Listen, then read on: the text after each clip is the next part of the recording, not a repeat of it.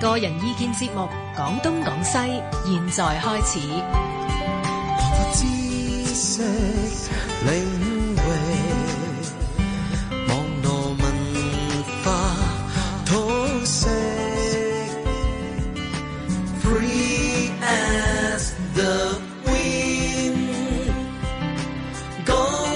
東講西。好，歡迎大家收聽今晚廣東廣西嚇，咁啊今晚咧就係三月十三號啦嚇，咁啊今晚都好開心啊，因為我未同阿柯大為今晚我哋嘅嘉賓啊，同阿 David 做嘅節目嘅。係咁 Hello，好難得大家好係有時 間，佢成日講英文嘅喺隔離。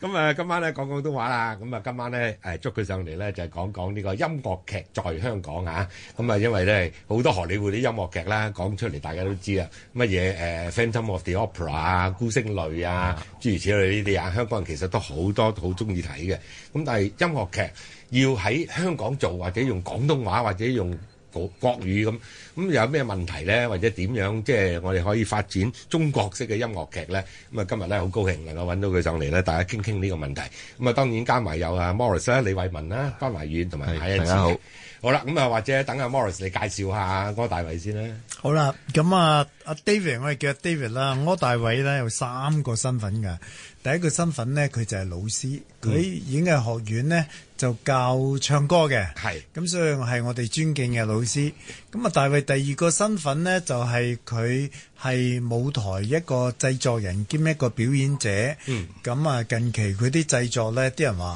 好有時代氣息，咁啊好受歡迎嘅佢嘅製作。嗯咁啊咁另外即係佢最緊要佢有寫過 musical 啊嘛，咁有啲 揾佢講 musical。係啦， 咁佢有一個藝術嘅推廣者，係佢喺香港呢，即係我哋所謂啲所謂叫高雅嘅唱歌呢，佢其實推動咗好多嘅咁哦啊，，高雅嘅唱歌。係啦，咁不如我交翻俾阿 David 自己介紹自己啦，即係高高雅係係啊，Morris，thank you。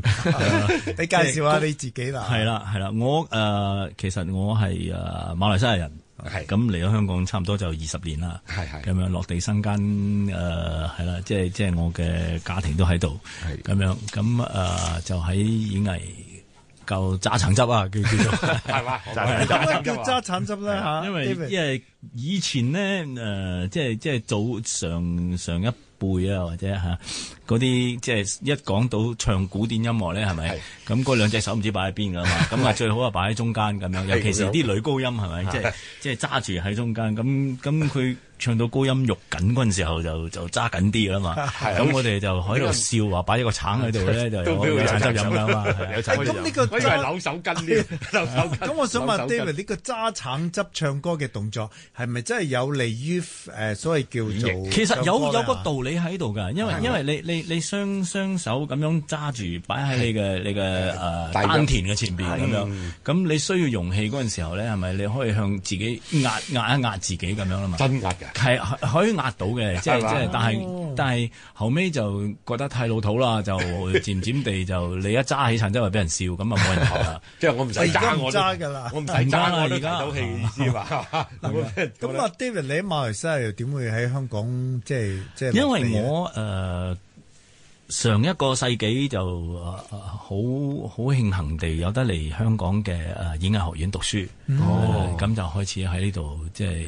跟住係就咯跟畢住業就啦跟住就做嘢啦。畢畢業又唔係嘅，因為誒、呃完咗演藝之後，我去咗澳洲，嗯嗯嗯跟住又去埋英國，深係造係係啊，跟住兜個大圈先翻嚟咁樣。咁係但係你咁多飯啦嚇，即係係樣樣即係七項全能咁滯啦。啊唔係 咁啊，冇咁即係係咪你特別中意音樂劇咧？又唔係嘅，因為因為我誒、呃、貪心咯，應該咁係係講係係啦。因為好多我，因為我誒、呃、雖然話我自己係學古典嗯即係唱歌嘅，我誒、呃唱歌劇啦，唱啲德文歌啊、意大利文歌啊嗰嗯啲，我係好中意嗰啲嘅。係咁，但係咧自己聽歌方面咧，我又乜都聽嘅係係，即係由誒誒廣東流行歌，甚至乎台灣閩南歌我都聽嘅。咁樣嗯你係着啦數啊！你你識唔係，因為我自己自己嘅背景，即哦係即係喺檳城長大，我哋福建人啊嘛，咁啊係啦。咁誒、呃我一向都認為，即係好嘅音樂，我就唔理你喺邊度，總之好聽嘅音樂就聽啦。係係啦，因為你唔聽過，你唔知，即係自己去取捨啊嘛，好主觀噶啦嘛呢樣哦嘢，係啦，所以誒、呃但係咧就漸漸地覺得誒、呃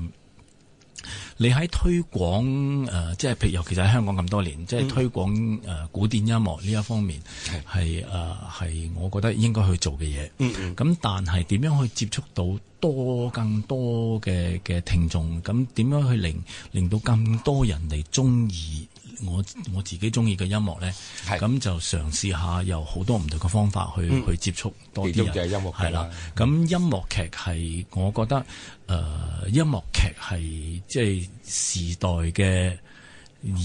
而家呢個時代嘅歌劇啦，即係叫做係啱因為啊嘅因為誒。呃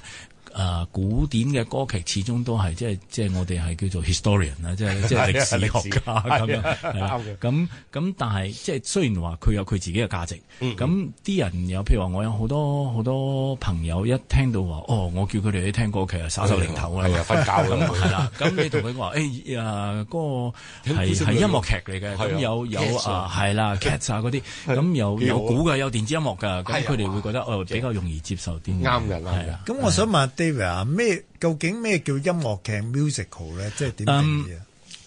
一般嘅形式嚟講咧，係咪音樂劇咧就有電子音樂？對，即係對一對一般人嚟講就係咁簡單。咁、但係咧，我又曾經同一個美國嘅作曲家傾過，咁佢話佢哋美國作曲家協會嚴格咁樣，即係即係呃好煩地咁樣定咗落嚟，就話嗯音樂劇嘅作曲家嗯就唔需要自己編曲。係因為古時咧，即係即係早期啦，早期到你話四五十年代嗰啲音樂劇嘅作曲家咧，佢哋淨係作曲嘅啫。係咁編曲係另外一個人編嘅。嗯嗯咁歌劇嘅作曲家咧，係就要咪基本上自己寫埋所有嘅樂隊嘅嘢佢自己寫埋嘅？係係啦，咁樣。咁但係時下咧都有好多嘅即係新興嘅嗰啲音樂劇嘅作曲家，佢嗯連佢就自己編埋嘅。嗱，你咧咁係嗯你係咪自己我我就編中我自己編埋嘅。係啦，自己係啦，咁我寫嗰啲嘢係咪叫做歌劇咧？又唔係啊，唔屬於，因為因為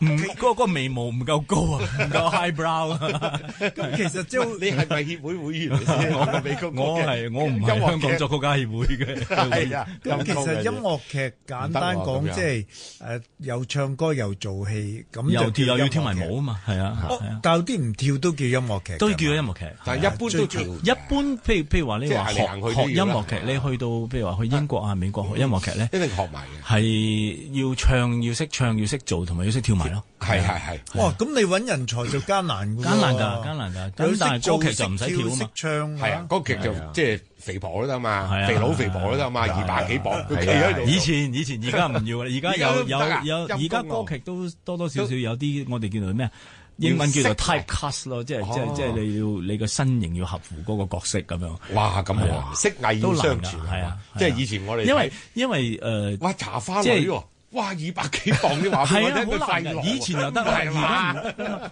因為其實 係係係咪啊俾俾自從自從有咗電視呢樣嘢之後，哦我哋嘅我哋人嘅睇即係睇戲嘅嗰個誒呃嗰、個嗰個欣佢要賞，由由耳朵變成眼睛啊嘛。哦咁咁、你而家係係即係要睇得下。畫聲色畫，你畫多過聲啊嘛。而家 以前唔係啊以前唔係啊嘛真係啊。所以真係啊所以你你話你話以前啊，我哋我自己我哋自己唱歌劇嘅人都喺度笑啊噶。即係譬如話你話張藝謀嘅嗰個杜蘭朵公主係北京係係人，係係 係咪？咁嗰個杜蘭朵公主差唔多七尺高咁樣，係咪？鬼高頭大馬鬼。